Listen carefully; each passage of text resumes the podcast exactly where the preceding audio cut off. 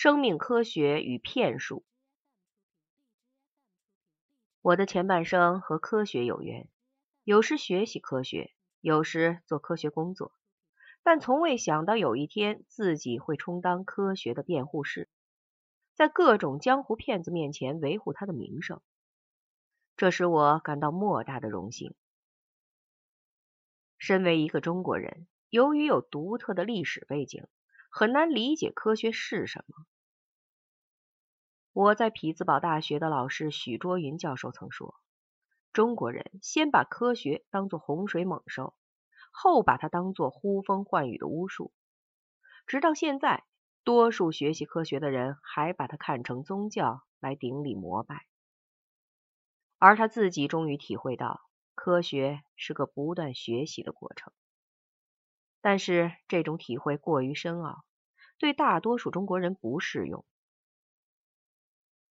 在大多数中国人看来，科学有移山倒海的威力，是某种叫做科学家的人发明出的，我们所不懂的古怪门道。基于这种理解，中国人很容易相信一切古怪门道都是科学，其中就包括了可以呼风唤雨的气功和让药片穿过塑料瓶的特异功能，我当然要说，这些都不是科学。要把这些说明白并不容易。对不懂科学的人说明什么是科学，就像要对三岁孩子说明什么是性一样，难以启齿。物理学家维纳曾说，在理论上，人可以通过一根电线来传输。既然如此，你怎么能肯定的说药片不可能穿过药瓶？爱因斯坦说，假如一个车厢以极高的速度运动，其中的时间就会变慢。既然如此，三国时的徐庶为什么就不能还在人间？答案是维纳、爱因斯坦说话不该让外行人听见。我还听说有位山里人进城，看到城里的电灯，就买个灯泡回家。把他用皮绳吊起来，然后指着他破口大骂：“妈的，你为什么不亮？”很显然，城里人点电灯也不该让山里人看到。现在的情况是，人家听也听到了，看也看到了，我们负有解释之责。我的解释是这样的：科学对于公众来说，确实犯下了过于深奥的罪孽。虽然如此。科学仍然是理性的产物，它是世界上最老实、最本分的东西。而气功呼风唤雨、药片穿瓶子就不那么老实。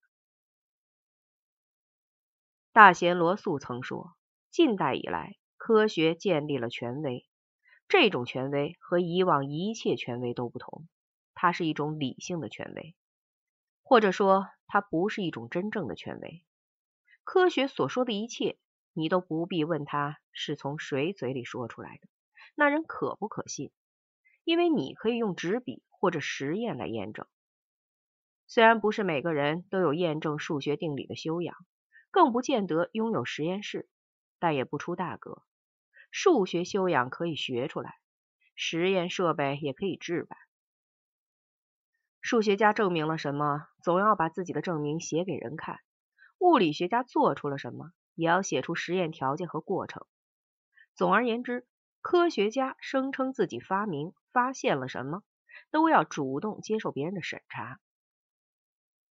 我们知道，司法上有无罪推定一说，要认定一个人有罪，先假设他是无罪的，用证据来否定这个假设。科学上认定一个人的发现，也是从他没发现开始。用证据来说明他确实发现了。敏感的读者会发现，对于个人来说，这后一种认定是个有罪推定。举例来说，我王某人在此声称自己最终证明了哥德巴赫猜想，我当然不是认真说的，就等于把自己置于骗子的地位，直到我拿出了证明才能脱罪。鉴于此事的严重性，我劝读者不要轻易尝试。假如特异功能如某些作家所言是什么生命科学大发现的话，在特异功能者拿出足以脱罪的证明之前，把他们称为骗子，显然不是冒犯。因为科学的严肃性就在于此。现在有几位先生努力去证明特异功能有鬼，当然有功于世道，但把游戏玩颠倒了。按照前述科学的规则，我们必须首先推定特异功能本身就是鬼，那些人就是骗子，直到他们有相反的证据。如果有什么要证明的，也该让他们来证明。现在来说说科学的证明是什么？它是如此的清楚、明白、可信，绝不以权威压人，也绝不装神弄鬼。按罗素的说法，这种证明会使读者感到，假如我不信他所说的，就未免太笨。按维纳所说的条件，他说的条件现在做不到。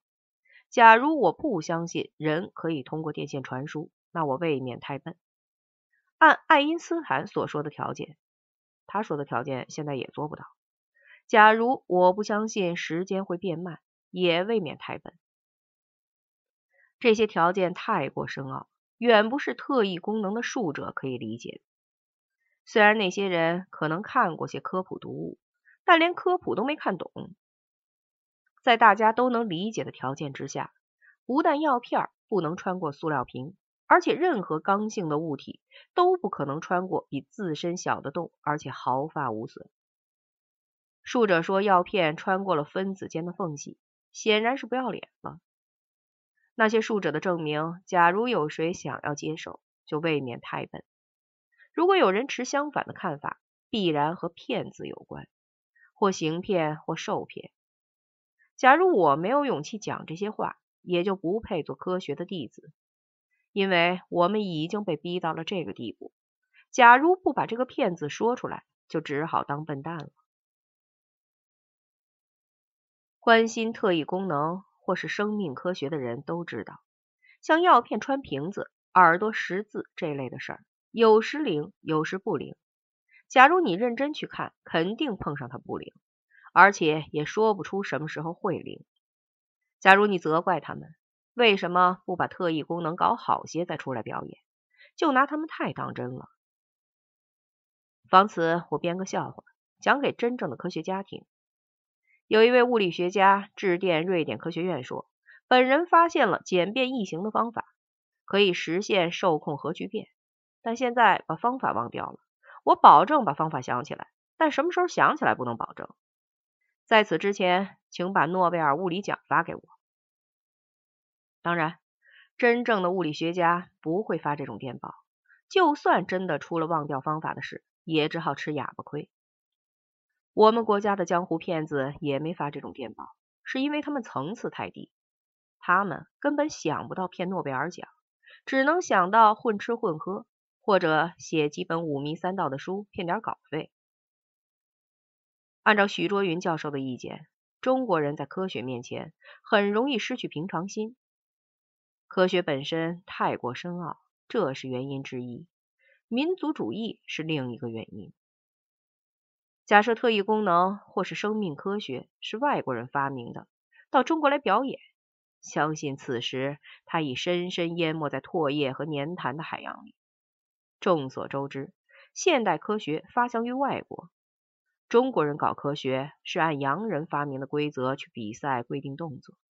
很多人急于发明新东西，为民族争光，在急迫的心情下，就大胆创新，打破常规，创造奇迹。举例来说，五八年大跃进时就发明了很多东西，其中有一样，上点岁数的都记得：一根铁管，一头拍扁后做成单簧管的样子，用一片刀片做簧片。他们说，冷水从中通过，就可以变成热水。彻底打破热力学第二定律，这种东西叫做超声波，被大量制造，下在澡堂的池子里。据我所见，它除了割破洗澡者的屁股，别无功能。我还见到一个人的脚筋被割断，不知他现在怎样了。特异功能、生命科学就是九十年代的超声波。超声波的发明者是谁？现在已经不可考。但我建议大家记下现在这些名字，同时也建议一切人，为了让自己的儿女有脸做人，尽量不要当骗子。很显然，这种发明创造丝毫也不能为民族争光，只是给大家丢丑。所以，让那些假发明的责任者溜掉，有点不公道。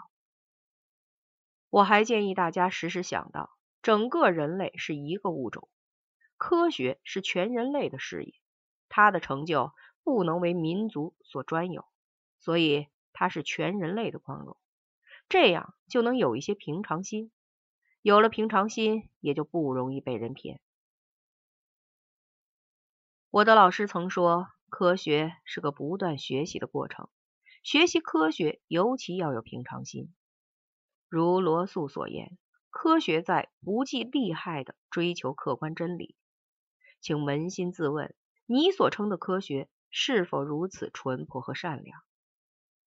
尤瑟纳尔女士说：“当我计算或写作时，就超越了性别，甚至超越了人类。”请扪心自问，你所称的科学。是否是如此崇高的事业？我用大师们的金玉良言劝某些成年人学好，不用别人说，我也觉得此事有点可笑。现在到了结束本文的时候，可以谈谈我对所谓生命科学的看法了。照我看，这里包含了一些误会。从表面上看，科学只认理不认人，仿佛它是个开放的领域。谁都能来弄一把，但在实际上，它又是最困难的事业，不是谁都能懂，所以它又最为封闭。从表面上看，科学不断创造奇迹，好像很是神奇，但在实际上，它绝无分毫的神奇之处。如马林诺夫斯基所言，科学是对真正事实的实事求是。